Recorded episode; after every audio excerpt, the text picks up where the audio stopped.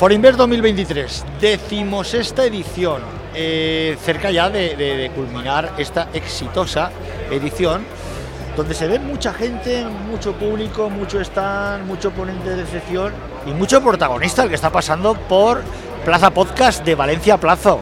De Valencia Plaza, en este caso tenemos a Alberto Sánchez Navarpotro, que es responsable de Inbonis Rating. Y los lectores de Valencia Plaza ya lo conocen. Muy buenos días, Alberto. Muy buenos días, muchas gracias por acogerme de nuevo. Faltaría más. Los lectores de Valencia Plaza digo que ya lo conocen, pero ¿y a los oyentes de Plaza Podcast cómo presentaríamos a Inbonis Rating?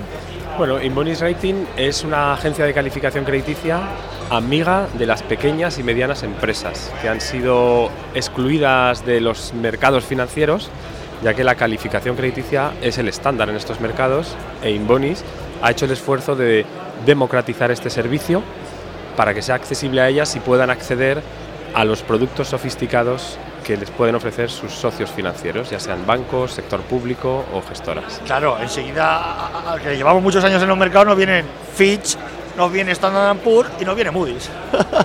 Pu- Pues aquí estamos para incluir a la mayor parte de las empresas que son las, las pymes y las medianas. Ahora seguiremos hablando de Inbonis, pero lo primero, como a todos, ¿qué te está pareciendo este, este certamen? Bueno, un lujo. Hay una heterogeneidad de público que es muy interesante. He estado pre- presentando en palabras muy llanas la calificación ante un grupo de estudiantes que luego han, han hecho, me han hecho preguntas tras la intervención, así que me parece un éxito un año más. Y lo has dicho tú, gente joven, ¿eh? Es la cantera la que tiene que nuestro testigo. Absolutamente. Y difundir la cultura eh, financiera es importante en el mundo en el que Fundamental, vivimos. fundamental. tanto a nivel particular, entender cláusulas y poder tomar decisiones en libertad con conocimiento de causa, como a nivel empresarial también.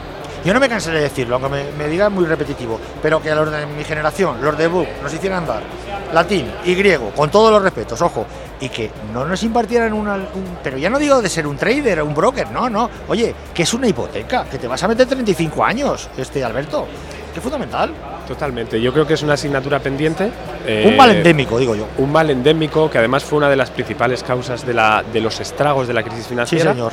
Eh, y es un algo que hacemos como agencia de calificación, en realidad somos una entidad supervisada por Europa, pero somos la única entidad supervisada por eh, supervisión financiera de Europa que debe explicar sus opiniones. Nosotros cuando calificamos a una empresa es poner una nota Correcto. sobre su capacidad de hacer frente a sus obligaciones financieras y la- las escalas, en vez de de 1 a 10, va con letras, lo mejor es triple A, luego triple B. Correcto. Pero tenemos que explicarlo. Y el explicar vemos eh, que las empresas se dan cuenta de cómo les ve el que está en la banca, pero que nunca se lo dicen. Nosotros en un informe se lo explicamos y les permite actuar y mejorar.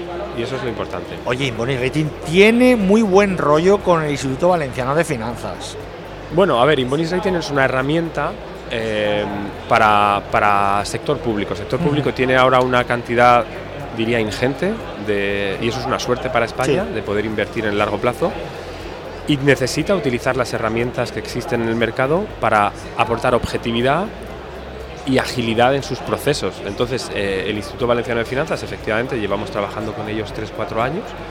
Eh, primero- contentos con el- la relación que tenéis. Yo ayer hablaba con Manu Lluega de eso. Bueno, Manu- Manuel Illueca eh, a mí es una persona que me parece que tiene una visión eh, basada en, en la información de terreno, conoce muy bien el tejido productivo eh, en Valencia y entonces genera políticas que son interesantes para las compañías y tiene una mirada en largo plazo eh, y a Es veces fundamental en largo plazo.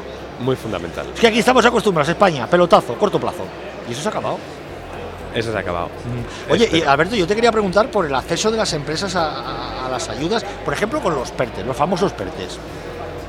Bueno, eso es una gran complejidad. Es verdad que nosotros... eh, Me vas a decir, como decía en el desayuno de Valencia Plaza, el conseller Arcadi y Manu Llueca, hay mucha burocratización todavía. Lo decían ellos, ¿eh? Hay yo creo que ha habido dos problemas con los PERTES. Primero se ha intentado hacer un ejercicio de economía planificada que las empresas pequeñas y medianas no pueden seguir, Claro. no están ahí. Entonces ha generado desapego, desades- no, no adhesión, entonces no hay interés. Ese es el primer problema. El segundo problema ha sido un problema muy técnico, pero muy central porque toca el bolsillo, es la exigencia de garantías. Claro. En la primera parte han sido subvenciones y se pedía una garantía del 100%. Entonces te piden inmovilizar en caja lo que te van a dar como subvención. Eso no cuadra.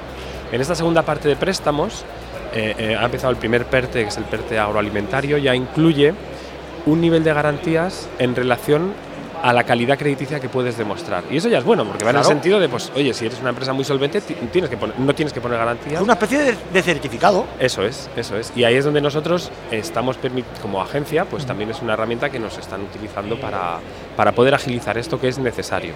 Hablabas de sectores productivos, sectores estratégicos. El cerámico. Bueno, la cerámica, bueno, en Castellón La que queda española, la- porque está en manos de los fondos, sobre todo los de Reino Unido. Sí, la que queda española está muy concentrada en Castellón, Ujú. es una es sistémica en, en la comunidad valenciana, en particular en Castellón. Hombre, es un sector, eh, lo conocemos bien, es un sector que ha vivido varias crisis y ha sabido reinventarse. Resiliente. Resiliencia. Y, y eso es muy bueno. Yo creo que ahora están, efectivamente, por una cuestión técnica y por la casuística de su sector, se les impide entrar en todo lo que sean programas de subvenciones, porque la ley de morosidad La de los 60 días. Exactamente. que bueno, estas son las decisiones que a veces toman burócratas sin conocer realmente los ciclos en cada uno de los Directiva sectores. europea, Alberto, directiva europea. Sí, pero no tenías por qué haberla integrado en la ley de subvenciones. ¿Vale? Ese fue el problema. Eh, ha sido un problema que ahora, ¿dónde les deja? Bueno, ahora está- yo creo que están haciendo lo que tienen que hacer como va a hacer la patronal, que Correcto. es intentar corregir lo que es, a todas luces para mí se puede corregir y se debería corregir, pero al mismo tiempo están, vemos que es un sector que no está tan mal como dicen, hemos ya calificado algunas de sus compañías, es un sector que ha sufrido mucho el año pasado con el gas a 350. Correcto, lo- el incremento de los costes energéticos, sí señor. Sí, pero en el fondo lo que no te mata te hace más fuerte. Y entonces ahora estamos viendo compañías que han capeado esta crisis que ha sido muy aguda y se han preparado, han empezado a hacer contratos de cobertura, han empezado a, a introducir ciclos combinados, otras fuentes de electricidad eh, para, para abaratar la factura energética. Han sabido trasladar eh, precios a, a clientes, son empresas muy internacionalizadas con el 70% a la exportación. O sea que por lo que estamos viendo es un sector, efectivamente habrá empresas que sufren, yo no, lo luego. quiero negar, Sí, sí, sí, sí, sí. pero hay empresas que están demostrando una calidad crediticia y una resiliencia muy, muy interesante. Pero es que es como todo mercado. El que no vale te lo criba y va abajo. Sí, pero son en estos momentos cuando vas bien que tienes que reforzarte y luego ser capaces de seguir manteniendo la industria en la comunidad valenciana. Es decir, que los que van bien tengan la capacidad que si en algún momento hay empresas que ya no tienen su lugar, que porque no han invertido en su momento, pues que al menos pueda recuperar los activos, preservar el empleo y seguir con la actividad. Que no se pierda.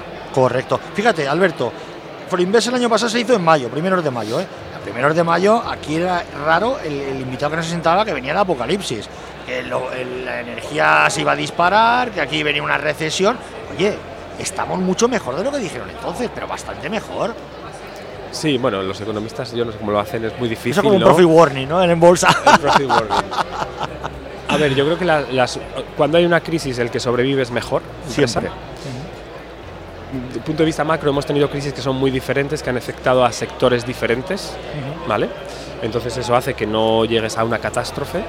Eh, pero bueno, vemos el empleo se mantiene, eso es importante. La calidad crediticia de las empresas es buena, hay crecimiento, eh, pero también es cierto que lo que vemos a corto plazo que está pesando mucho es la subida de los tipos. A pesar de que la empresa se había desendeudado, duele, pero estamos volviendo a cosas normales, hay que solo Es que es aceptarlo. normalización de las políticas monetarias. Eh, totalmente, totalmente. O sea, en el largo plazo es bueno, pero en el corto sí que estamos viendo una cierta presión, eh, una cierta presión sobre, sobre los costes financieros. De las Impacta en empresas. márgenes, claro. Impacta- que impacta en márgenes, o sea, transforma en realidad una, una realidad financiera, se transforma en una realidad económica y entonces lo que hace es reducir tu resiliencia, que es el tema importante. Para mí es el tema, eh, el tema más, más significativo. Pero bueno, somos optimistas. eh, somos optimistas también, por ejemplo, por volver a la cerámica. Ahora con un gas al 50, vemos, vemos empresas que nos dicen, nosotros nos hemos preparado a capear subidas hasta de 100, 100 120 euros por el gas. O sea que ves sofisticación y eso, eso siempre es muy bueno. Oye, cuéntanos el- el- la hoja de ruta que tiene para este 2023 Inbonis. Bueno, Inbonis yo creo que eh, seguir apoyando nuestro papel es doble, es ayudar a que la sofisticación de productos financieros, de financiación a largo, sofisticada, llegue a la empresa mediana. Sofisticada significa para mí adaptada a sus necesidades y más barata, o ajustada a su, a su- Ajustada, iba a su sí, calidad crediticia. Sí, sí. Eso es una, y la segunda es seguir implementando y ayudando a que las empresas entiendan cómo les ve el sector financiero para que tengan una mejor interlocución. Eso es el objetivo, el propósito de Inbonis. Este año 23 estamos muy ocupados en España ayudando o siendo un instrumento utilizado por las diferentes entidades públicas a nivel estatal o autonómico para mitigar este problema de desagüe de fondos que no llegan a las empresas, aportando eh, transparencia y agilidad. Cuando a un funcionario, una compañía llega con una calificación, le es mucho más fácil que pelearse con el papel en blanco. de calidad. Claro, eso es. Entonces, ese es el plan en España. En Europa eh, venimos trabajando mucho con el Fondo Europeo de Inversiones, estamos con colaboraciones con Banca en Francia, con todo el mundo de, la, de, las gestoras de deuda privada, que es un sector que está creciendo mucho, también está llegando a España pero en menos medida y es algo que también queremos hacer llegar a las empresas, mostrarles que hay un mundo, que la banca está ahí y siempre estará, pero también hay, hay, otros, hay otras realidades que les pueden ser útiles. Yo creo que falta en la educación financiera también falta el conocer cuál es la oferta. Y ese es un, hemos creado un Inbonis, Inbonis Club, lo creamos a finales del año pasado y este año espero que escuches hablar de ello, en el que reunimos a todas nuestras calificadas, que son ya más de 500, con actores de eh, financieros para que los conozcan, que sepan que existen y que pueden ser alternativas viables para ellas, para las compañías. Networking como en Forinvest. Absolutamente. un placer, Alberto Sánchez de Navalpotro, el responsable de Inbonis Rating. Muchísimas gracias, Alberto. Muchas gracias, Luis, a ti.